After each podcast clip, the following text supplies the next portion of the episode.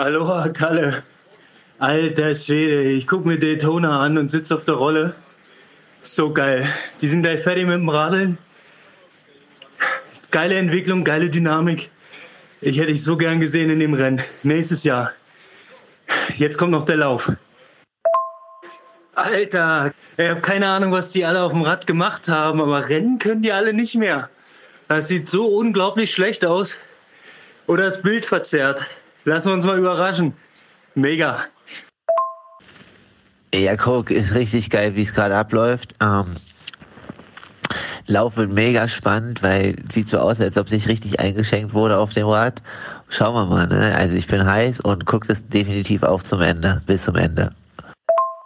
Also ich setze auf den Blow-Up des Jahres von Alistair Brownlee. Der Typ läuft, der ist platt wie eine Flunder. Naja, da hast du nicht ganz unrecht, aber darfst halt nicht vergessen, ne? wenn du ein 60er Blatt über so ein äh, Highway äh, fährst, dann fährst du die ganze Zeit schön mit 90er Frequenz und dann 320 bis 340 Watt dort rum. Und ja, das sind jetzt schon Spuren im Muskel. Alter, Gustav ist am Drücker. Sieht gut aus. Sieht sehr, sehr gut aus. Erste Runde ist noch nicht mal rum. Offensichtlich ist Ellie schon hochgegangen wurde im Ranking gerade durchgereist. Alter, so geil. Da wird man zum Fanboy. Gut, dass du jetzt richtiger Fanboy bist, aber Fanboy der Norweger darf man gerne sein. Also der Kollege Sander hat mir ja auch erzählt, ähm, der war ja das ein oder andere Mal unterwegs mit Gustav und Blumenfeld da ist das Training meist härter als das Rennen. Also und äh, sein Cap wird ihn schon zum Sieg tragen. Also ja, geil, dass er es wieder gewinnt. Aber ich bin hinten auf die Entwicklung gespannt, wie es bei den Jungs läuft. Mega, wie der Gustav vorbeiballert. Ich glaube, der lässt nichts mehr anbrennen hier heute. Das Ding ist durch, oder? Kommt da noch einer? Alter, da wirst du ja echt Sam Long-Fan. Was fackelt der denn ab, ey? Macht ordentlich Party und ballert hier durchs Feld. Krasser Typ, Alter. Yo, yo, folks, what's up? It's Sam Long hier. Also, wenn du ein bisschen Unterhaltung brauchst, dann geh auf seinen YouTube-Kanal. Manchmal ist ein bisschen too much in meiner Sicht, aber man kann nicht sagen, wer quasi so ein Rennen wie er jetzt hier gerade abliefert, der kann auch ähm, auf Instagram und YouTube äh, immer gute Sprüche raushauen. Der Junge trainiert auf alle Fälle richtig hart. Mal gucken, was am Ende rauskommt und für was es reicht. Es hat mega Bock gemacht und macht gerade Bock, das Rennen zu schauen und ich bin richtig heiß und leg jetzt nochmal richtig die Karten hier nächste Woche auf den Tisch.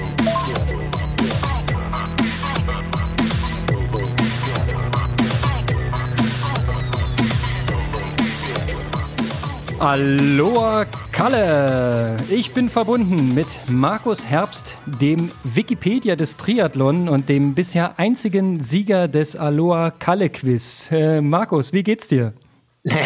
Gut geht's mir auf Ventura. Sieger war ich nicht, es gab doch keinen Sieger. Ich grüße erstmal Konrad Kebelmann, den Sportmacher, der wahrscheinlich gerade in Berlin äh, im Dezember der schnellste Mann auf der 1000 Meter Strecke ist.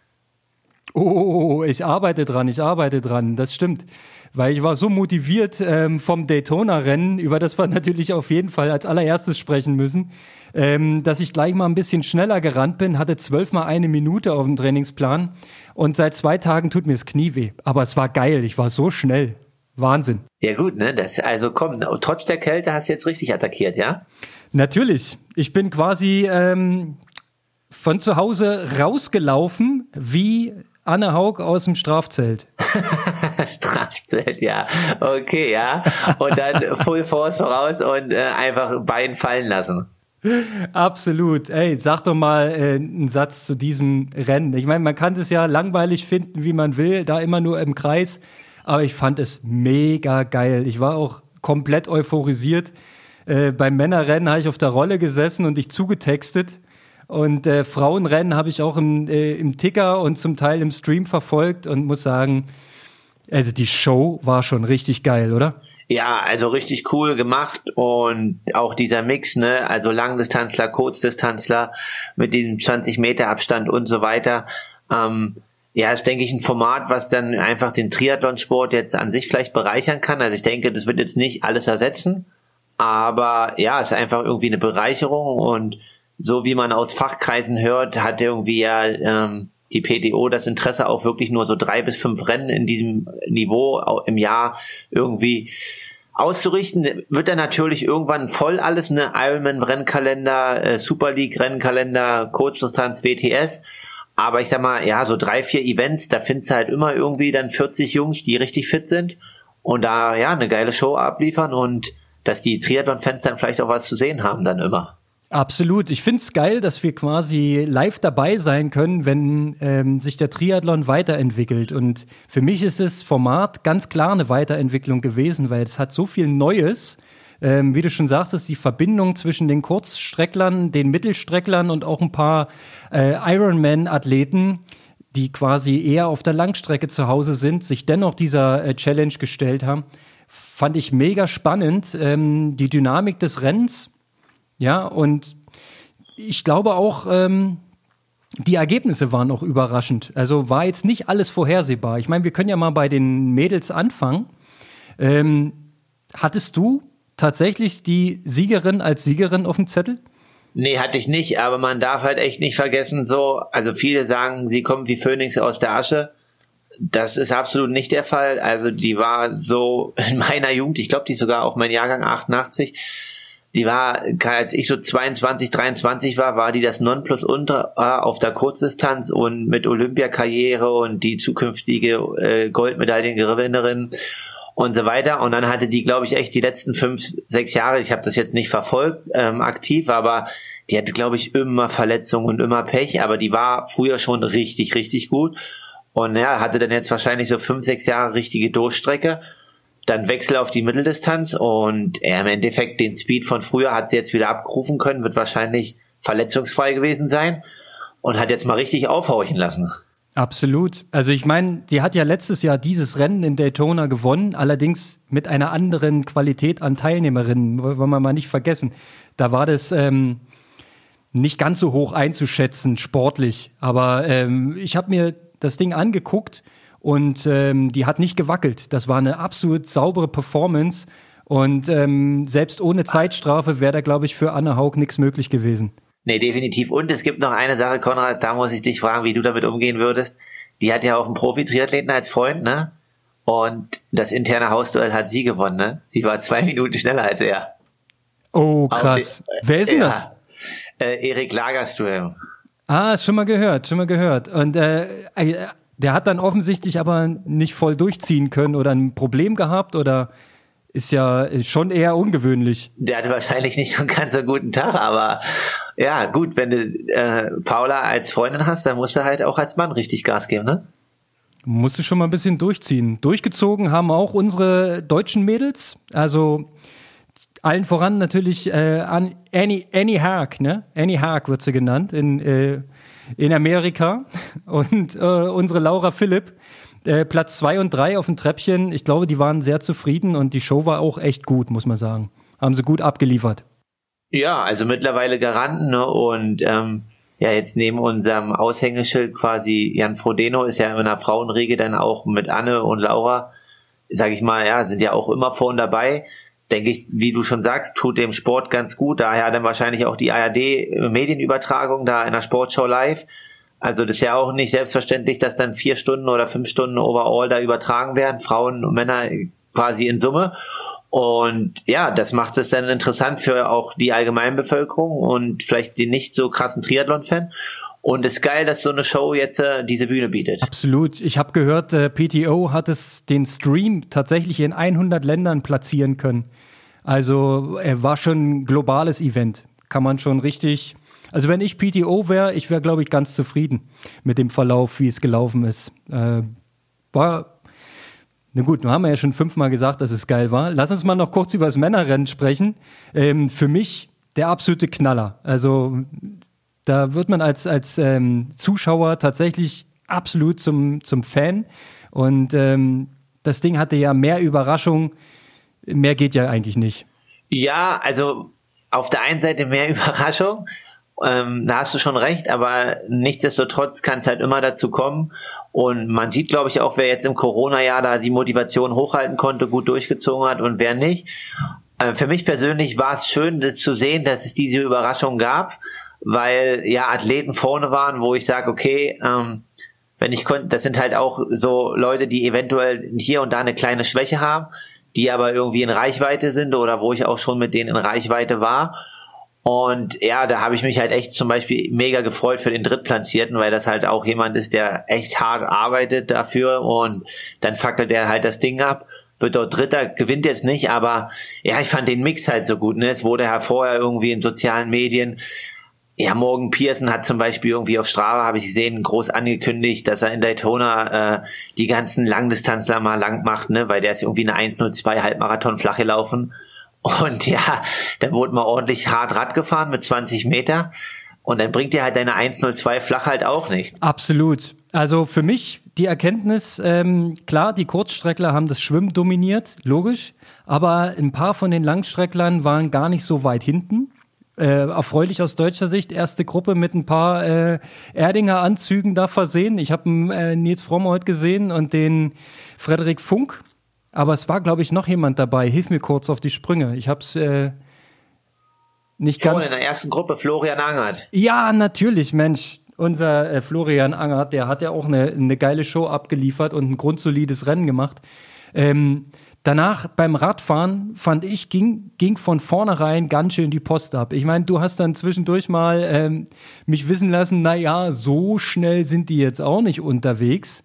Ähm, vielleicht ein Indiz dafür, dass es tatsächlich nicht ganz volle Sau war, ähm, war dann, dass äh, von hinten ähm, doch einige nach vorne gefahren sind, äh, Rückstand zumachen konnten. Äh, allen voran hier äh, der, der eine Däne, der sich da ähm, richtig hervorgetan hat. Ähm, der hat auch dieses Jahr ein 70-3 gewonnen, in beeindruckender Manier. Ne? Der ist nicht ganz unbekannt. Ja, der war ganz gut, ne? Magnus Ditlev. Also, aber was halt interessant ist, also ich weiß nicht, ob du schon Zeit hattest, sich mit den Wattwerten zu beschäftigen. Das war jetzt alles nicht so äh, utopisch, was dort getreten wurde bei manchen. Also das ist alles irgendwie realistisch. Aber man darf halt nicht vergessen, dass es halt auf diesem Speedway oder Highway, was du sagst, nochmal was anspruchsvolleres ist. Also du bist ja die ganze Zeit dann irgendwie mit 50, 54 unterwegs und äh, bist die ganze Zeit in deiner Aero-Position, kannst nicht einmal theoretisch aus dem Sattel gehen, weil kostet halt zu viel Energie und Kraft und hast du nicht gesehen. Mhm. Und durch die hohe Geschwindigkeit hast du eine relativ hohe Frequenz und bei einer hohen Frequenz eine hohe Wattzahl zu treten, äh, ist schon nicht ganz äh, unanspruchsvoll. Und das erklärt, glaube ich, auch, warum denn der ein oder andere hinten halt hops gegangen ist ähm, ja, es war schnell, aber es war durch die Dynamik schnell, aber die, die Leistungswerte waren jetzt alles äh, ja Sachen, die auch schon vorher erreicht wurden, sage ich mal in dem Sinne. Das ist mir auch aufgefallen. Ich habe nur die Auswertung von äh, Gustav Iden gesehen, der irgendwie um die 320 Watt im Durchschnitt ge getreten hat ähm, und relativ gleichmäßig gefahren ist, obwohl er die das letzte Drittel wohl ein klein bisschen weniger Leistung gefahren ist und einfach taktisch versucht hat, in Touch zu bleiben mit der ersten Gruppe und wahrscheinlich schon sehr viele Gedanken ins Laufen gesteckt hat. Äh, würde ich mal so interpretieren. Spannend fand ich, dass äh, zum Beispiel so ein Gomez aus der Gruppe rausgeplatzt ist und dann binnen kürzester Zeit sich irgendwie einen riesen Rückstand eingehandelt hat. Also da hat man gesehen, der ist, der ist halt hochgegangen. Naja. Also so eine Sachen sind halt auch passiert. Ja, keine Ahnung, ne? Also ich bin ja jetzt hier auf Fuerteventura, Gomez war ja auch hier. Es ist schon eine gute Insel, aber es gibt, um, um hart und gut zu trainieren, aber es gibt mittlerweile relativ viele Beispiele, die belegen, wenn man hier auf Fuerte äh, eine Vorbereitung macht, dass fünf, sechs Tage äh, Tapern oder Ruhe von dieser Insel nicht reichen, um topfit an der Startlinie ja. Also Christian Blumfeld hat ja auch eine Vorbereitung gemacht, ist in Dubai nach dem Schwimmen ausgestiegen, weil er völlig platt war. Ähm, Alexander Schilling hat letztes Mal äh, das ganz gut im Februar hinbekommen, hat aber äh, quasi irgendwie 14 Tage oder 18 Tage Tapering gemacht anstatt 10. Also für er hat es gut, aber nicht mit sieben Tage Ruhe, da brauchst du ein bisschen mehr. Vielleicht war das. Zieht also ein bisschen Strom, die Insel, ja. Also das kann natürlich sein. Äh, Herr Gomez ist ja auch immer dafür bekannt, dass er immer viel trainiert eigentlich und dass das Tapern nicht unbedingt seine Leidenschaft ist. Also dann mit Absicht weniger machen ist uncool, glaube ich, in Spanien. Aber ähm, so what, der hat natürlich ähm, bezahlt, hat dann trotzdem sauber noch gefinisht irgendwo. Ich habe es jetzt nicht ganz auf dem Schirm. Ähm, aber lass uns mal über das Laufen sprechen was die Leute da abgefackelt haben, das war natürlich absolut beeindruckend. Also es ging Vollgas los und äh, war gespickt von Tempoverschärfungen, Attacken und ähm, am Ende auch einen knallharten Ausscheidungslaufen. Also Wie hast du es gesehen? Ja, definitiv. Also ist aber auch wieder so, ne, alle, die dann richtig losmarschiert sind, ähm, wir sind halt äh, schon teilweise eingebrochen oder haben es halt nicht durchgebracht und ja, die dann halt konstant ihr Tempo, also gut, Gustav Iden, der hat's halt kontrolliert gemacht, ne? Das ist halt schon eine Ansage, da 3,13, 3,14 im Schnitt durchzulaufen und das zu können. Aber ja, auch aus deutscher Sicht, ne, hätte ich zum Beispiel Andi Dreiz, dass der dann halt quasi den Zehnten da äh, hält ähm, und da auch einige, sag ich mal, Laufexperten abstellt. Ja, war schon gut und zeigt halt auch wieder ein solides, gutes Pacing nach einem harten Radfahren ist halt der Schlüssel. Und dass man versuchen sollte, sich nicht halt auf diese ganzen Spielchen einzulassen, was natürlich schwierig ist, ne? Hast Live-Übertragung, Kamera, äh, ist so ja. richtig geil alles, ne? Und dann willst natürlich auch vorne laufen, aber am Ende wird abgerechnet. Ja. Beziehungsweise willst auch mal mit dem Rad ganz nach vorne fahren, wie zum Beispiel der Herr Dietliff, ähm, der dann einen leichten Spastismus hingelegt hat beim Laufen und dann mit völlig verkrampften Muskeln ähm, am Rand stand und sich erstmal ein bisschen aufdehnen musste. Ähm, genauso wie unser Alistair Brownlee, der hat natürlich auch, ähm, wie von mir vorgeahnt, äh, eine schöne Boulette hingelegt, ist nochmal volle Pulle losgerannt mit einem schönen 3-Minuten-Pace, wie er es so gewohnt ist und äh, stand dann auch nach einer Minute am Rand und irgendwie alte Wadenverletzung hieß es dann, ne? Ja, aber wie gesagt, ne, also Brownies wo Litzer ja letztes Jahr auch, ich hatte mich mit dem äh, einen Schweden hier unterhalten nochmal, der ja auch die ersten drei irgendwie in 2,55, 2,50 losgekracht. Ähm, klar, mega guter Athlet und der macht auch vieles richtig, aber ja, das mit dem Pacing auf der Mitteldistanz, das macht der Frodo schon ein Stück besser noch. Ich, denk, ich denke auch. Ähm, wen ich noch richtig geil fand beim Laufen war äh, Sam Long, der, der Partyman, äh, der war gut drauf. Ja gut, wenn du da mal Zeit hast, Instagram, also am Anfang dachte ich so, oh, okay, der Typ geht dir echt ein bisschen auf den Zünder. Hey, yo, what's up, folks, it's Sam Long. Und das ungefähr ja, je, ja. jeden Tag eine 10, 20 Stories, aber er hat abgeliefert und der trainiert schon richtig gut, der Junge. Ja, der hat auch einen schönen Knall. Ich habe da so äh, eine Zusammenfassung von seinem Ironman gesehen, den er gemacht hat. Der war ja mit Andy Dreiz zusammen schon am Start in Florida beim, äh, auf der langen Strecke und ähm, hat dort einen, einen, amtlichen Platzer auf dem Rad hingelegt, war völlig im Arsch äh, und ist dann, hat sich dann beim Laufen quasi wieder erholt und einen zweiten Frühling erlebt, äh, was äh, schon recht ungewöhnlich war vom Verlauf her. Und er hat dann am Ende auch richtig Gas gegeben korrigier mich, Zweiter oder Dritter ist er noch geworden, also äh, auf jeden Fall noch vor Andy Dreiz. Ja, das war sein gelandet und das war ja hm? seine Eintrittskarte, ne? Der war ja eigentlich im PDO-Ranking gar nicht so weit vorne und durch das Rennen haben sie ihn halt eingeladen, was ja auch berechtigt war, wo er denn ja auch abgeliefert hat. Absolut, ja. Und wen ich äh, auch absolut ähm, begeisternd fand, äh, war den Random Canadian, Mr. Sa äh, Sanders. Ähm, eine krasse Maschine, dieser Typ. Man sieht, dass er äh, völlig benachteiligt ist in Sachen Talent, in Sachen äh, Beinlänge, ja. ähm, in Sachen Lauftechnik. Aber der Typ, der fightet wie eine Maschine. Also unglaublich. Äh, der ist ja beinahe noch Dritter geworden. Der hat sich vorgeschoben. Der ist beim Radfahren musste natürlich Schwimmrückstand niedermachen, hat es aber mit Köpfchen gemacht und nicht völlig eskaliert. Ähm, und dann ist er einfach grundsolide und sauschnell gelaufen. Also absolut cool. Also, ne, also klar, definitiv. Also ich habe jetzt auch die eine Radausfahrt hier mit dem ähm, Rasmus Svensson gemacht, ein Schwede, der bei Senders seinen Trainer trainiert. Also es ist auch reine Konditionierung, was die machen, ne? Also das ist für mich wäre das nichts. Der hat sich halt einfach, hat er gesagt, okay, lange Runde, ne, viereinhalb, fünf Stunden. Und dann ist er halt fünf Stunden auf seinen Aerolenker 280 bis 300 Watt gefahren ich bin halt im Windschatten die ganze Zeit 260 gefahren. Also ich wollte eigentlich GA1 fahren. Das ist schon noch unteres GA1, nee, nicht unteres, oberes GA1. Aber ich habe nicht einmal den Wind vorne gesehen und war halt eigentlich nur am Hinterrad. Also ja, die bei Sanders Trainer sind und Sanders, die ziehen schon richtig durch und aber manchmal ist es, glaube ich, auch ein bisschen too much, was die machen. Ja, diesmal hat's geklappt auf jeden Fall. ja. ja, bei Sanders ja, nee, auf alle Fälle. Der diesmal hat er abgeliefert, Platz 4. Aber wir wissen auch, ne, Kona hat da schon äh, Lifetime Worst und dann 20 Liter trinken und aber egal. Ja, ja, das, ja, ja. Das ist die ganzen Geschichten, die kennt man natürlich. Aber das Resümee stimmt am Ende, ne? Er hat schon mehr gute als schlechte Resultate. Ich denke auch. Ansonsten ähm, grundsolide, geile Leistung von dem äh, Gustav Iden, dem Norweger. Äh, verdient gewonnen, meiner, meiner Ansicht nach. Und wer auch mega cool ähm, noch vorgerannt ist, war natürlich dieser äh, am Ende zweitplatzierte Matt Hansen. Ähm, der war mir vorher schon ein Begriff, weil der mal bei irgendeinem Ironman wahrscheinlich auf einem Tick zu kurzen Marathon ähm, eine sauschnelle Zeit gelaufen ist, irgendwie eine 2,34. Ähm, In Texas war das. Der war aber ein Tick zu kurz, oder?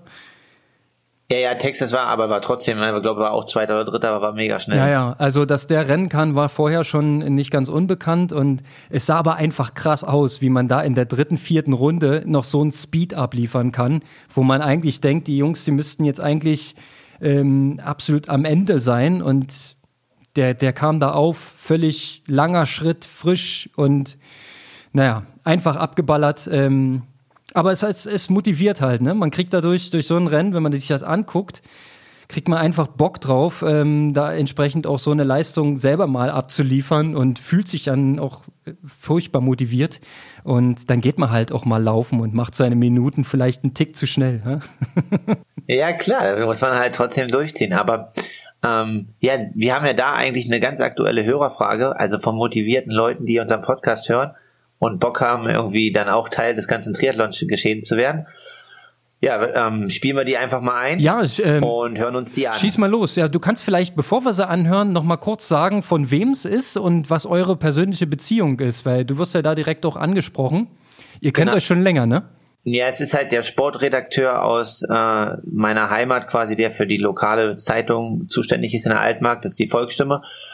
Und ähm, genau Thomas Köpke, der kommt eigentlich so ein bisschen aus dem Ballsport, aber mittlerweile ist er quasi auch im Ausdauersport aktiv und die haben da so einen kleinen Challenge quasi, irgendwie die Altmark als ländliche Region sollen die Leute immer was einschicken und jetzt äh, die Welt umrunden. Und jedenfalls ähm, ist er aber jetzt auch so seit zwei, drei Jahren ähm, bisschen mehr Triathlon-affin persönlich, also vorher schon Berichterstattung, aber macht das halt auch selber und hat halt dementsprechend jetzt einfach ein paar Fragen, hört aktiv unseren Podcast und ähm, genau, wird da gerne irgendwie mal ein paar Tipps von uns haben. Alles klar, dann hören wir uns die zwei, drei Fragen mal an. Ähm, spielen wir mal ab. Jo, hallo Markus, grüße dich. Äh, hätte ich auch noch zwei Fragen und zwar von meiner Seite als kompletter Amateur oder Anfänger oder keine Ahnung. Und zwar ist mir aufgefallen, dass ich äh, in der Wechselzone scheinbar immer ähm, zu ambitioniert bin und merke, dass ich dann, wenn ich die Sportart wechsle, dass ich dann so eigentlich äh, außer Atem bin und weil ich halt das möglichst schnell machen möchte. Und da wollte ich fragen, ob das überhaupt Sinn macht für einen Anfänger so wie mich oder ob man sich da eher Zeit lassen soll und dann vielleicht äh, mit einem etwas gemäßigteren Puls in die neue Disziplin geht, äh, ob man da vielleicht mehr von hat oder wie kann man das optimieren, vielleicht als Frage. Und die ähm, nächste Frage wäre noch, was mich halt auch noch interessieren würde, ähm, wäre einmal zum Equipment. Ähm, man sieht ja auch viele so ganz normal erstmal loslegen, äh, ohne alles. Das ist ja auch für einen, äh, für, für einen normalen Sportler quasi ganz normal. Aber ab wann müsste man denn da versuchen, auch mal ein bisschen nachzulegen? Weil ich überlege jetzt zum Beispiel auch, irgendwann mal diese olympische Distanz in Angriff zu nehmen. Und da wäre gleich die nächste Frage, wie merke ich das, dass ich das schaffen kann oder weiß ich was. Also man rechnet ja immer im Kopf so ein bisschen was aus und dann rechne ich mir das aus. Na gut, wenn ich so ein bisschen easy bleibe, schaffe ich das vielleicht unter drei Stunden, aber hält man das so einfach durch oder wann, wann ist der Punkt gekommen, wo man das einfach machen sollte oder probiert man das einfach? Vielleicht könnt ihr das nochmal erörtern, so als Fragen. Gut, Markus, dann wünsche ich dir ein schönes Wochenende, ein trainingsreiches Wochenende, vor allen Dingen ein verletzungsfreies Wochenende. Gib Gas und stay tuned. Ciao, ciao. Jo, Konrad, dann schieß mal los. Was sind deine Sachen dazu? Was hast du dazu zu sagen? Dann steige ich da also, ein. Also, aus ähm, Age-Grouper-Sicht, ne? Ähm, ist die Wechselzone kriegsentscheidend? Oder rennentscheidend, besser gesagt. Ähm, ich glaube nicht. Wenn man sich da, gerade wenn man jetzt nicht die professionelle Routine hat, wenn man sich da wirklich zu sehr unter Druck setzt, ähm, hat man am Ende wahrscheinlich weniger davon, als wenn man etwas langsamer wechselt, sich vielleicht Zeit nimmt, äh, alle Dinge in der richtigen Reihenfolge richtig zu machen und vielleicht auch mal kurz durchzuatmen. Ich kenne das selber, gerade wenn man aus dem Wasser kommt und sich wirklich angestrengt hat beim Schwimmen ähm, dann ist der Puls wahnsinnig hoch, man ist sehr kurzatmig und in dem Stress kann natürlich auch das ein oder andere dann ein bisschen schief gehen beim Wechsel. Also ich würde sagen, für die Leistungserbringung beim Altersklassen- und Hobbyathleten ist es nicht ganz so wichtig. Im völligen Gegensatz steht es natürlich bei, bei euch Profis. Ähm, da geht es natürlich auch teilweise um Sekunden, um äh, den taktischen Vorsprung. Kommst du nun mit in die Gruppe oder nicht? Oder ähm, da ist es natürlich wahrscheinlich völlig anders, oder? Also naja, ich sehe das auch so wie du, also einfach mal auch aus physiologischen Parametern betrachtet, ne, wenn du jetzt sagst, so schwimmen, du bist halt die ganze Zeit in einer waagerechten Position beim Schwimmen und dann kommst du halt auf einmal hoch und kommst halt in eine Senkrechte und dadurch strömt das Blut erstmal nach unten, was wenn du halt nicht so viel trainierst, für den Körper erstmal ungewohnt ist, ist so ein Schock und wenn du dann quasi gleich dort lossprintest, dann ähm, auch langfristig betrachtet fürs Radfahren schießt du dir halt das Laktat erstmal sonst wo irgendwo hin, weil ja, wenn du super schnell sein willst und höher als deine eigentliche Geschwindigkeit in der Wechselzone, ähm, ja, machst du dir dann halt langfristig mehr kaputt. Deswegen sage ich auch im Age-Group-Bereich, ähm, da vor allem ja das teilweise ruhiger anzugehen zu lassen und dann verliert man halt 10 oder 15 Sekunden und ähm, Genau, was man aber trotzdem machen kann, ist sich darauf vorzubereiten, visuelle Punkte zu festzulegen, äh, wissen, wo das Fahrrad zu steht. Ähm, da bietet sich sich immer an, irgendwie ja, irgendwelche Werbebanner im Kopf zu haben oder einen Baum oder sowas, was halt irgendwie groß ist, weil das Fahrrad, äh, alle Fahrräder sehen irgendwie gleich aus, wenn man kommt.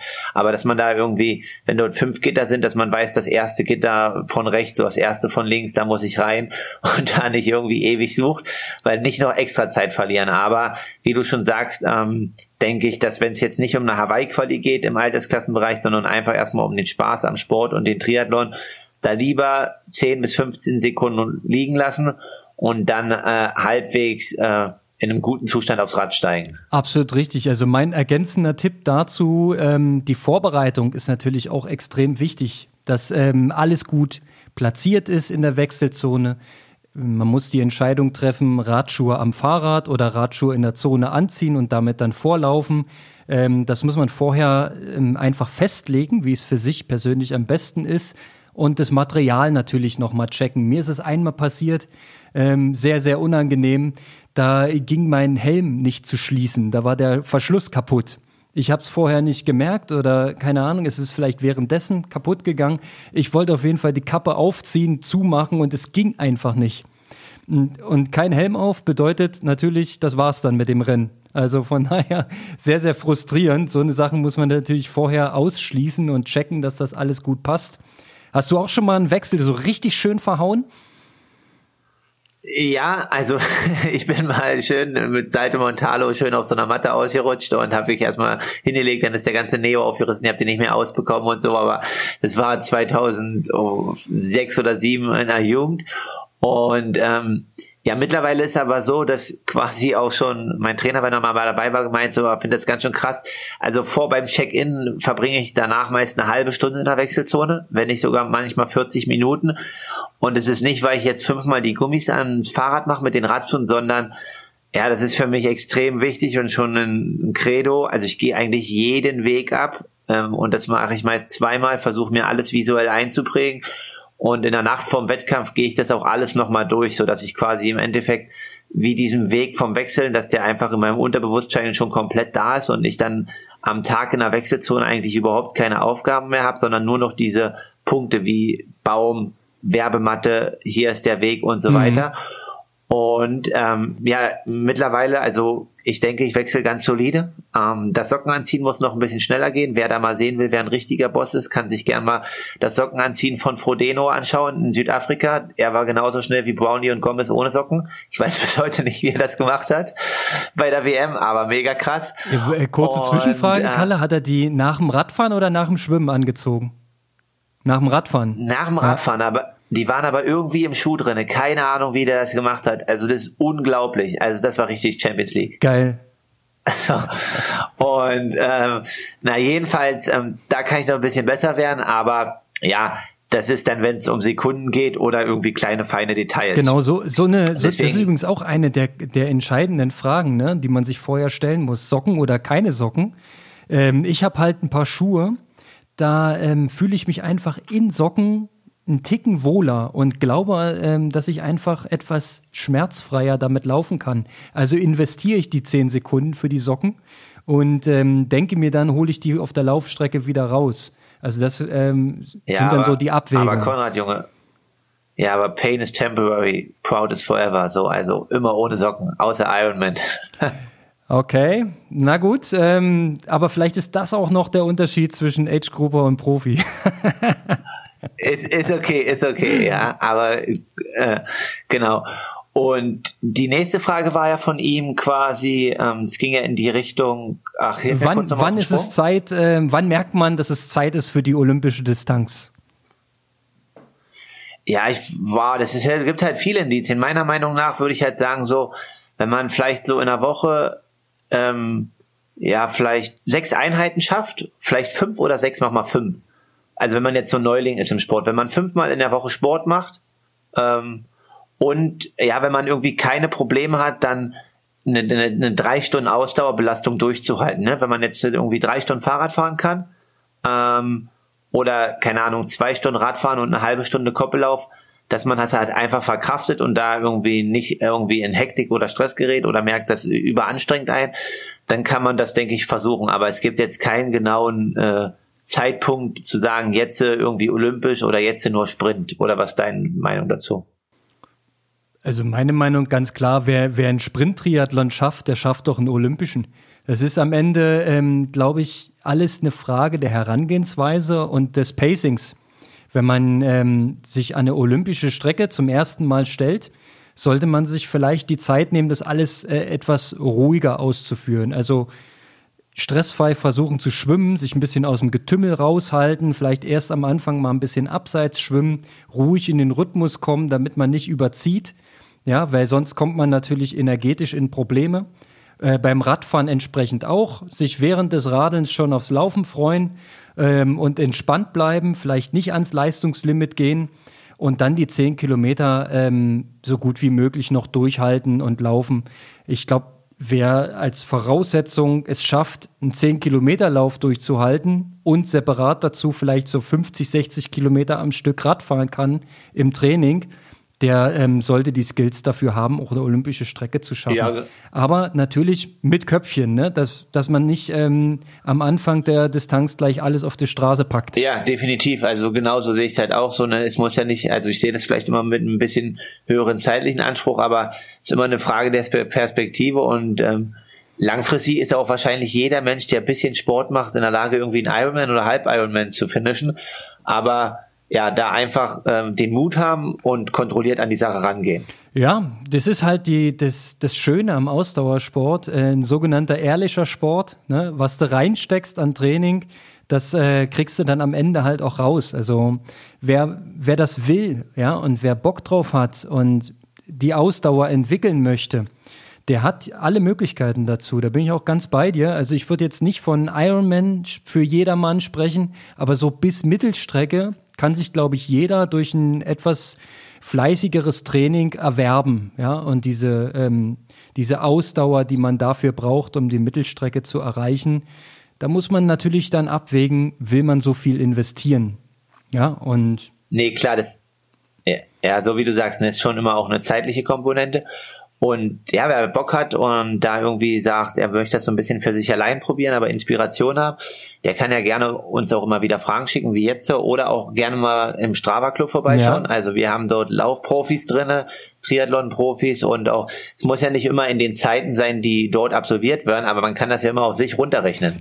Und da kriegt man, glaube ich, von, sag ich ja mal, jetzt ja mittlerweile sind es, glaube ich, 120 Mitglieder, schon gute Ideen und viel Inspiration, was man so und wie man trainieren kann. Absolut. Wenn ich hier schon wieder in die letzte Woche reinschaue, ähm, ganz oben hat sich eigentlich nicht viel verändert. da steht Markus Herbst. Ich weiß nicht, kennst du den? Ähm, ja, ganz, der ist ja vorher Adventura gerade, ja. wieder horrende Umfänge abgespult. Hier stehen 29 Stunden drin. Wir haben im Hinterkopf, dass dazu das ganze Stabi- und Krafttraining äh, noch dazu käme. Ähm, also wieder super solide Woche, Kalle, einmal frei. Äh, Alex Schilling dahinter und ähm, auch schon genannt Nina, die äh, Radfahrerin mit 21 Stunden und 15 Minuten ähm, auch wieder eine Monsterwoche abgerissen. Und äh, nicht vergessen, hier ist es dunkel und kalt. Ich weiß gar nicht, wie sie das schafft. Ähm, unglaublich. Also Ein Kumpel, ein Kumpel von mir, der im Strava Club drin ist, der sagt immer, er kämpft immer um die Top 3, ne? Er ist irgendwie am Montagnachmittag war er mal kurz, aber ja, ja. er meint, er weiß noch nicht, weiß noch nicht, wie er das schaffen soll, so in dem Beruf und Familie. Ich habe, ähm, so, ich, ich, hab, ich bin stolz drauf. Ich habe einen Rekord aufgestellt. Ich bin auf Platz 37 gelandet in der Wochenabrechnung. Ja, das ist für mich super gut. Ähm, ich weiß gar nicht, wie alle anderen so viel. Äh, ähm, ist beeindruckend. Unser äh, Micha Ries ähm, hat ähm, bei den Sportmachern intern die Woche gewonnen. Er hat letzte Woche 10 Stunden und 18 Minuten abgespult. Ähm, nur wirklich? auf dem Fahrrad. Ja, und das bei dem Wetter, bei der Kälte, hier sind teilweise unter 0 Grad, also ist wirklich absoluter Wahnsinn, ist damit 16. der letzten Woche geworden. Übrigens, ein Platz hinter Steffen Rarek. Fällt mir eine kleine Anekdote ein.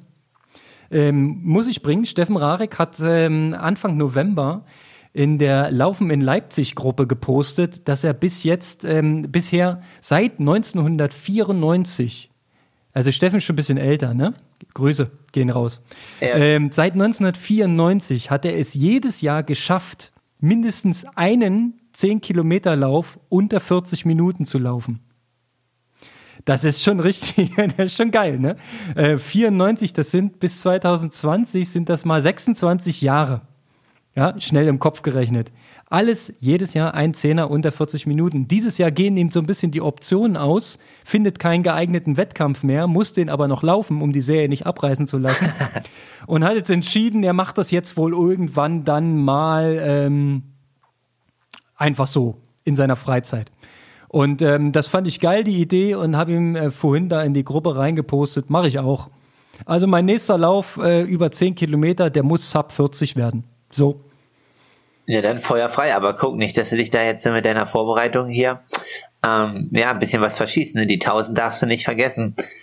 Ähm, ja, aber klar. Ja, also, so, solange, solange wir noch keinen Termin fix haben, äh, sehe ich das alles ganz entspannt. Okay, na dann passt das.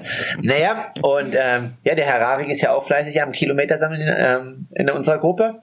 Und ja, da müssen wir nochmal dran erinnern, ne? nächste Woche geht's los mit unserer Marathon-Challenge dann quasi in der Weihnachtswoche. Also jetzt in Ist das schon nächste Woche? Nee, oh, mach mir übernächste. keine Angst. In acht oder neun Ah, ja, Tagen. ja, ja, ja, ja, genau. Ab 21. Ab 21. Genau, und äh, ja, dann schauen wir mal, wie viele Leute denn aktiv daran teilnehmen.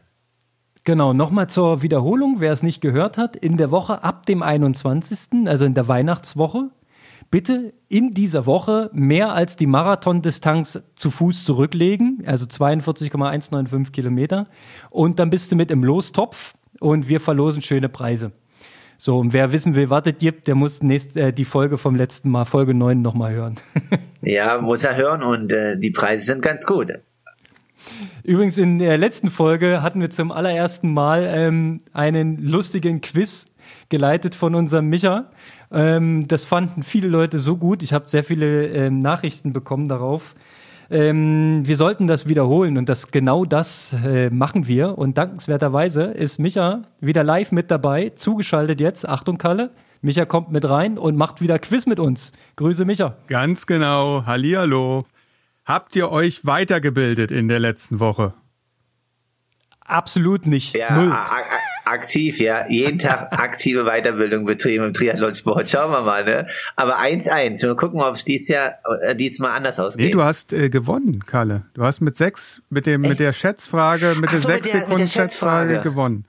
Und Oh, ah, Die Entscheidungsfrage, die, die, die äh, Sub-8-Zeit hast du besser im Kopf gehabt als ich. der Lola war es. Muss ich, muss ich zugeben. Deswegen bist du ja der, ähm, der Man to beat. So, mal sehen, ob ich heute besser Also- drauf bin. Micha hat sich überlegt, wir machen das jetzt in der Adventszeit noch, die Quizrunden. Ja, damit es jetzt nicht ewig lang rumgequisse wird. Wir spielen jetzt einfach noch bis Weihnachten ähm, durch und dann wissen wir, wer von uns das Triathlon-Brain ist. Oder wer beziehungsweise Genau. also Best of the Rest ist. Genau so machen wir das. Äh, ich glaube, dass es heute vielleicht etwas einfacher wird als beim letzten Mal. Wir sind immer noch in dem Kontext Iron Man.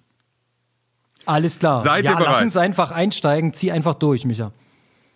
Okay, im letzten, bei der letzten Folge war ja die 8-Stunden-Marke das große Thema.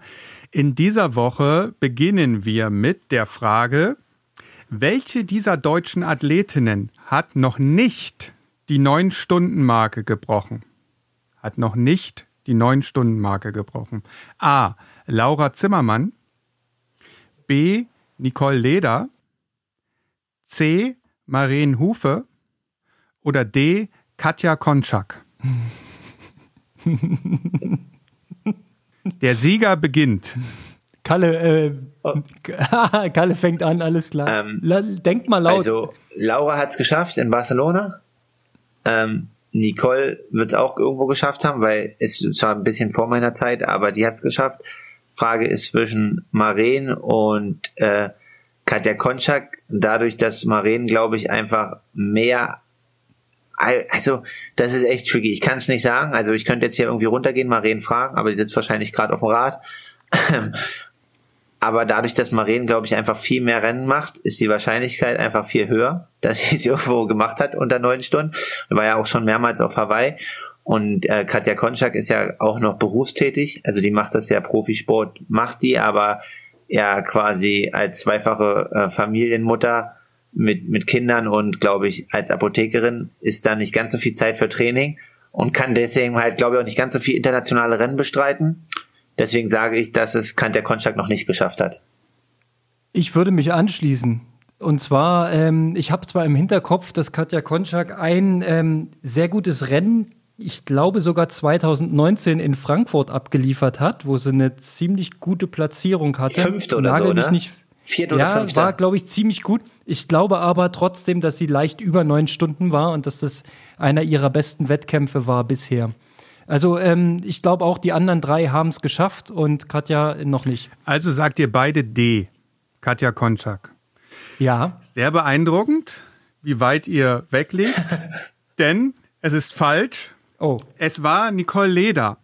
Nicole Ach, Leder krass. hat ihren schnellsten Ironman 2007 gemacht in Frankfurt, wurde damit Erste in 9 Stunden, 4 Minuten und 11 Sekunden. aber wenigstens war es knapp. Das war sehr knapp. Laura Zimmermann hat äh, Kalle recht. 8,49,12 beim Ironman Barcelona 2019 und wurde damit Zweite, allerdings 15 Minuten hinter Sarah Svensk. Übrigens siebte in Daytona. Okay. Ähm, C.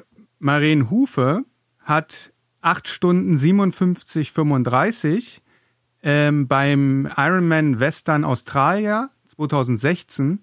Das war das vierte Mal in Folge, dass sie den zweiten Platz dort belegt hat. Insgesamt hat sie aber schon zwei Ironman-Siege. Einmal 2018 in Malaysia und im gleichen Jahr nochmal den Ironman Österreich. Und Katja Konczak hat 8 Stunden 57, 12 wieder beim Ironman Barcelona. Scheint ein sehr, sehr schnelles äh, Rennen zu sein. Das war 2017 und hat dort den vierten Platz gemacht. Und jetzt kommt die nächste Frage. Wer, erstmal das ist eine leichte Frage, wer hat 2017 den Ironman Barcelona gewonnen? Kalle, Leichte weißt du's? Frage. Wo sind denn die vier Möglichkeiten? Dann mache ich es anders. Es war Yvonne van Flerken. Deshalb dachte ich, du weißt es jetzt. Also, Yvonne van Flerken hat 2017 gewonnen. Nee. Jetzt die eigentliche Frage. Wie oft hat sie denn insgesamt Ironman Langdistanz-Siege eingefahren? Boah, oh, das wird hart. Also mit dem unter dem Label Ironman, ja? Ist eine sehr gute Nachfrage. Ironman Langdistanz-Siege. Waren Okay. es A 3, B 6, C 9, D 12? Nochmal A 3, B 6, C 9, D 12. Konrad beginnt. Ja. Ich habe äh, keine Ahnung. Ich weiß nur, dass sie ewig lang Triathlon macht, dass sie sehr erfolgreich war in ihrer Karriere und dass sie viel gewonnen hat, äh, hat aber auch viel ähm, Challenge-Rennen mitgemacht und viele Mittelstrecken und äh, wahrscheinlich aber auch wahnsinnig viele Langstrecken. Oh, ich muss raten. Ich sag neun.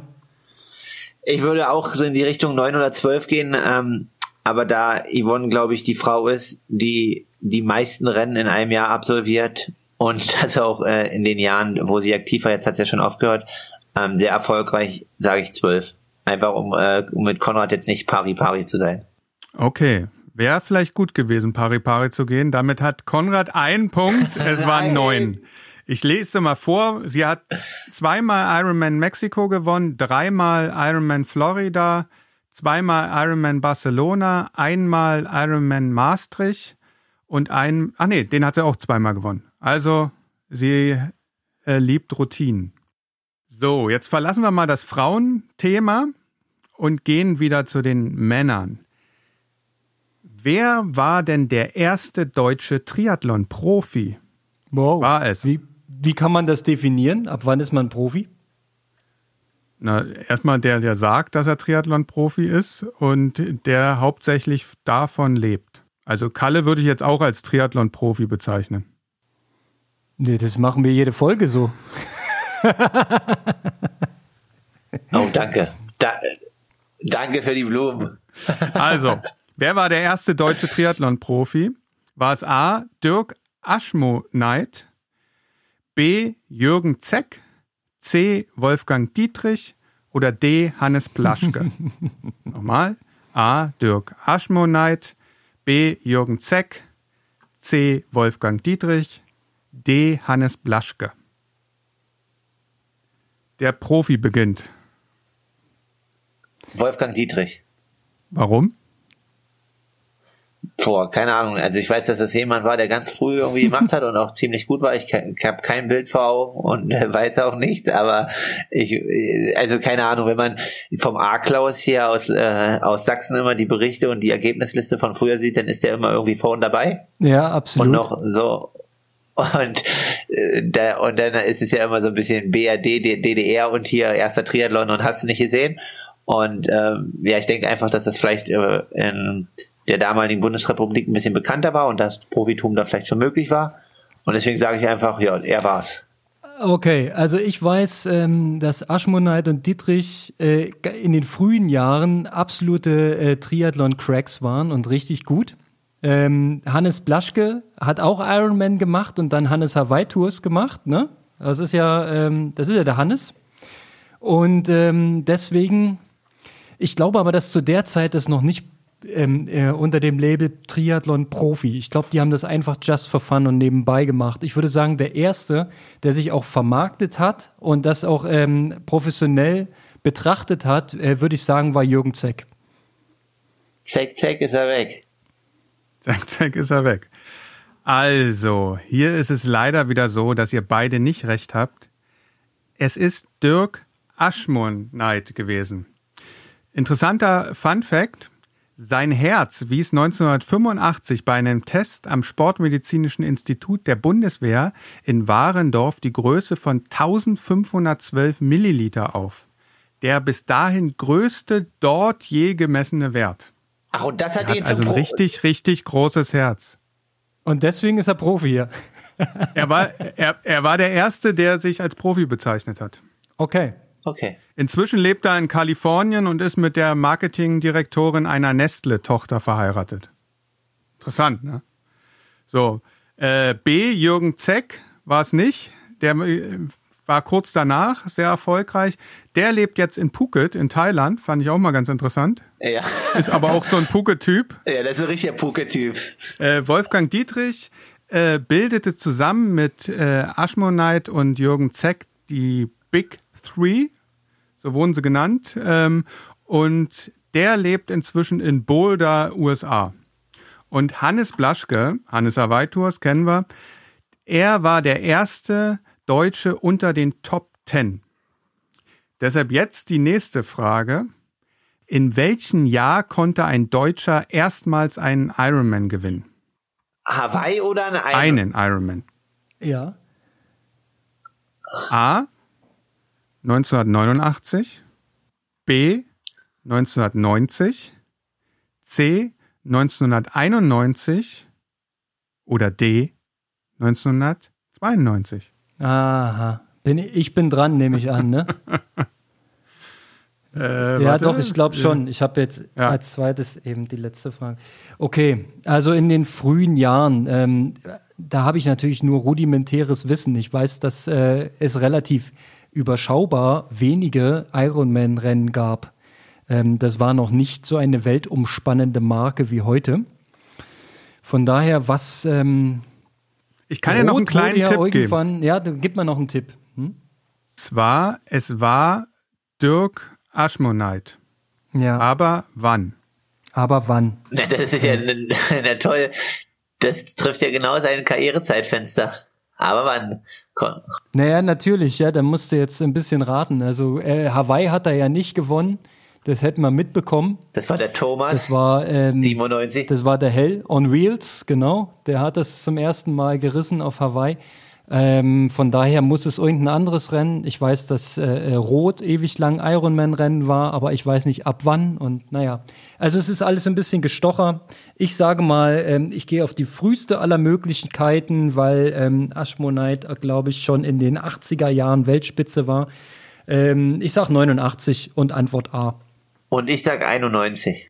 Einfach geraten oder? Ja, Weißt ich du's? weiß, nee, wissen tue ich nicht, aber ah, 89, weiß ich nicht, ob das dann, also ob das schon Ironman war, äh, so, also wird schon gewesen sein, aber ich glaube halt einfach, das ist ein, ja, dass die ja früher alles gemacht haben, ne? Die haben ja Kurzdistanz gemacht, Ironman, das war ja ein Sport und das nicht so differenziert. Und dass sich das so klar herauskristallisiert hat dann auf den längeren Distanzen, deswegen vielleicht ein bisschen später, daher 91. 92 ist ein bisschen zu spät, meiner Meinung nach. Okay. Gut geraten, Kalle. Es war 1991, es war der Ironman Neuseeland in Taupo und damals die Zeit 8 Stunden 30, 15. Das ist krass, ne? Und das mit einem Stahlrad. Das ist total krass. Und es ist schön, es steht 1-1, ne? Ja, ich weiß. Schätzfrage, ne? Nach vier wieder, oder? Es kommt erstmal die fünfte Frage. Und bei der fünften Frage geht es um Jan Siebersen. Es ist ja bekannt, dass er sehr schnell schwimmt. Was war aber sein schnellster Ironman? also Gesamtzeit. War es A 8,49,27? War es B 8,54,13? C 9,01,05? Oder war es D 9,04,57? Kalle, du bist dran. Boah, also er war definitiv mal ähm, unter neun. Und ich sag, das war hier diese 8,54,20. Gab's gar nicht. 8, 8,54,13. Ja, sowas, ja. Was war die zweite Möglichkeit unter neun? 8,49,27. Also du könntest Ja, jetzt, äh, ich- so, bevor Wenn ich auf Nummer sicher gehe, erzwinge ich die äh, Schätzfrage. Genau, oder, oder ihr hört sie gar nicht. Die sind, ist ja vielleicht richtig gut. Ne, wenn, Wie, wenn wie du jetzt gewinnst, Die und Wenn du, wenn du jetzt was anderes sagst, dann äh, gibt's die nicht. Okay, ich will die Schätzfrage. Ich, ich, ich sag das Gleiche und äh, ich will die Schätzfrage. was war das nochmal? Äh, 8,54,13, ne? B. ja, ja. Jetzt habe ich euch ein bisschen verwirrt. Ihr habt beide nicht recht. Ja, macht ja nichts. Es war, Schätzfrage. es war, es war C 9 Stunden 01 05 Ach, beim Ironman Frankfurt. Ich glaube 2005. Das habe ich jetzt vergessen hier aufzuschreiben, aber ich glaube war 2005. Und damals ist, ach nee, es war, Entschuldigung, es war der Ironman äh, Österreich. Ja. Und damals ist er geschwommen 44 13. Jo, kann man mal machen, ne? War bestimmt zu kurz. Konrad, du kannst jetzt mal dann langfristig vorbereiten, den Schwimmrekord auf Hawaii attackieren. Da fehlen mir ein bisschen in der Grundschnelligkeit so ein paar Sekunden. kommen die Schätzfragen. Aber ich ich- ich, ich habe das so gemacht, ja. Leg ich los. habe so gemacht, es gibt bei den Schätzfragen wieder drei Ebenen. Also von leicht zu immer schwerer. Mal sehen, wie weit wir kommen. Die, die erste leichte ist zu der Schätzfrage, Jan Siebersen hält den Schwimmrekord bei welchem Ironman? Na, Hawaii? Kalle, was sagst du? Ja, der hat doch hier, da hat, das hat er doch gemacht jetzt. Da hat er doch, war nur noch vier, fünf Sekunden vor Amberger, hat er den jetzt geholt. Also, und er, Nee. und er, Irgendwie 46, 30 Ja, oder so. und äh, da ist er doch in der Wechselzone, hat er erstmal vier Minuten gebraucht, um wieder klarzukommen. Auch Hawaii. Also, Aber ich glaube, der, hält er den nur Nee, dort? doch Ich glaube, er hält ihn bestimmt auch noch auf anderen Strecken. es ist der offizielle Weltrekord. Ach so, ne, dann würde, In, bei, ja, das ist in Hawaii, aber der wird auch noch andere Strecken haben, so wie Konrad sagt. Ach so, du willst wissen, wo der offizielle Weltrekord geschwommen wurde? ja, das, das merke ich selber, äh, dass ich da einen Fehler gemacht habe. Ja, aber ist okay. Ihr habt Äh. beide Hawaii gesagt. Jetzt kommt die, die Frage B, Schätzfrage. Wie, sch wie schnell war er Ja. denn? Auf Hawaii. 46, 30. Kalle, was sagst du? Na, wenn Konrad das so sagt, ich habe die Zahl nicht im Kopf, aber dann schätze ich jetzt das Gleiche, weil der wird sich damit sehr definiert und detailliert auseinandergesetzt haben. Du könntest ja auch schneller sagen oder langsamer. Nee, nee, nee, Konrad hat die Zahl aus dem Kopf rausgehauen, deswegen wird die schon so passen. Okay, es war, es ist nicht korrekt, was Konrad gesagt hat. Nein. Es ist 46,29. Ja, Ein- Eine Sekunde. Aber immer noch gleich. ja, man muss schon kleinlich sein, ne? Jetzt die alles entscheidende Frage. 2018 hat Jan Sebersen nicht nur die schnellste Schwimmzeit aufgestellt, sondern kam mit einer Gesamtzeit von 10 Stunden 37, 33 ins Ziel. Welchen Rang in seiner Altersklasse hat er damit gemacht? was war die Zeit nochmal? 10, Stunden? 27 oder so. 10, 37, 33. 10, 37. In seiner AK. Oh Gott, äh, AK 45? Wahrscheinlich, ja. Ich glaube 40, 44. Ja, 40, Oh, die- 44, ne? Okay. oh, die ist- ist, die ist die ist hart. Das ist die härteste Gruppe, glaube ich. Ähm, ich sag Platz 57. Nee, so weit hinten bist du nicht mit 10, 37. Du bist jetzt auch nicht unter den Top 10 damit, das ist klar, auch nicht in der AK. Aber ich glaube, das ist zu krass. Ähm, jetzt einfach nur zu sagen, weniger fände ich langweilig, deswegen sage ich, er war 31. Damit gewinnt zum zweiten Mal Kalle. Er ist damit im Altersklassenranking 191. geworden. Das ist eine üble, üble Was? Altersklasse, ja. Der Ist nicht dein er sagt. Ernst. Mit 10, Doch. 37 wirst du 191. in der AK. Leider. Ich, ich weiß schon, wo ich kein Langstrecken-Ironman bin. Noch nicht. Ja, krass. Also Das da, ist da sieht man aber auch, dass der Triathlon-Profi einfach mehr Ahnung von Triathlon hat. Also absolut. wieder ein, ein grandioses 2-1. Ey, absolut, Ja. vor allem äh, nicht zu Unrecht der Wikipedia des Triathlons. genau. Nee, Definitiv. ah, sind auch 150 Plätze daneben, ne? Ist egal, ja. ist egal. Ich hätte auf jeden Fall gesagt drunter, da war ich mir jetzt sehr sicher. Konrad, du hast ja insgeheim auf deine Top 20 gehofft, quasi in den nächsten zehn Jahren. Ja, ey, ich habe mir das schon zurechtgelegt. Ich warte einfach noch ein paar Altersklassen. Ich werde so in der, in der M80 antreten. ja, da ist die Luft dünner für die anderen. Und ähm, dann ziehe ich durch. Ja, und vor allen Dingen, du legst ja jetzt schon die Grundschnelligkeitsvoraussetzung. Die hast du dann. Ich stehe am Anfang der Karriere, wenn du dir das mal so betrachtest. Ja, ich lege jetzt die Grundsteine und in, sagen wir mal, 40 Jahren fahre ich den Sieg ein. Ja, ja ist gut. Dann schreiben wir das Jahr 2060 und werden uns noch äh, rudimentär an dieses Corona erinnern. Weißt du noch damals? Ja, weißt damals. du noch, Kalle, kannst dich erinnern? Ja, so haben zu Hause ungefähr. gesessen und konnten nicht schwimmen. Ich würde mal, ich würd mal für die nächste Woche für das Quiz äh, einfach ein Thema vorgeben. Was haltet ihr denn davon? Da könnt ihr euch vorbereiten. Oh, Und wir wir können, können oh. Hausaufgaben. Ja, das finde ich super. Hausaufgaben ist mal was, was Neues. Ähm, Sehr gerne. Ihr dürft, ihr dürft sogar wählen, in welche Richtung es gehen soll. Mhm. Wir könnten auch mal, keine Ahnung, Kurz, Kurztriathlon, keine Ahnung, Ironman. Mir ist Ja. egal. Okay, das klingt gut. Ja, ich finde äh, ein bisschen was Aktuelleres fände ich spannend, weil ähm, ich merke, in den 80er und frühen 90ern bin ich nicht so zu Hause.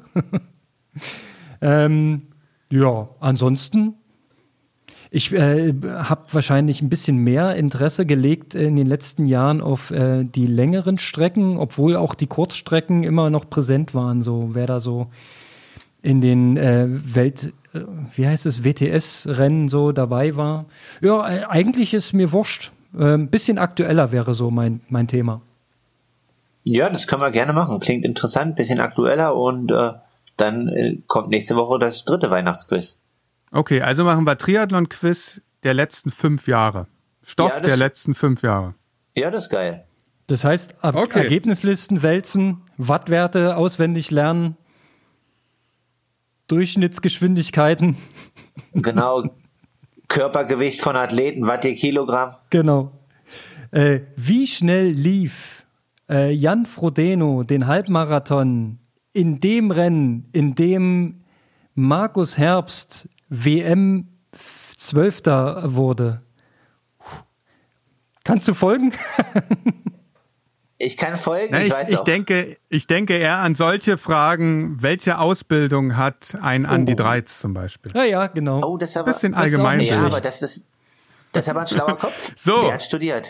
Okay, ich muss aufs Rad. Du musst- ich muss in die Kälte raus. Ich muss in die Kälte raus, Kilometer machen, damit ich weiter vor Coke bleibe. Ist mir wichtig, sonst habe ich nicht viel. ähm, und und ja, ähm, vielleicht für die für Instagram mal. Vielleicht könntet ihr mal einen Post machen, wo man leichter das Ergebnis drunter ja, schreiben okay. kann. Denke ich mal drüber nach. So machen wir das. Micha, und denk dran jetzt auf dem Rad, keine Watt, keine Kudos, ne? Okay. Ich habe noch zum Abschluss dann äh, für die Hörer, Kalle, äh, eine Sprachnachricht von deinem Kumpel. Die fand ich so witzig, die kommt noch hinten dran. Okay, aber Sehr schön. okay, gut, alles klar, Aloha, und dann machen wir das. So hören wir uns. Viel Spaß, Jungs, klar. bis nächste Bis Woche. dann. Ciao. Bis dahin, Aloha, ciao, ciao. Junge, fünf Wochen Fuerte. Danach kann, ey, da kannst du jede Langdistanz und wenn du 180 Kilometer eine gerade nur geradeaus fährst, da kann dir nichts mehr anhaben. Nach fünf Wochen Fuerte bist du mental der Boss, Alter. Da bist du richtig der Boss.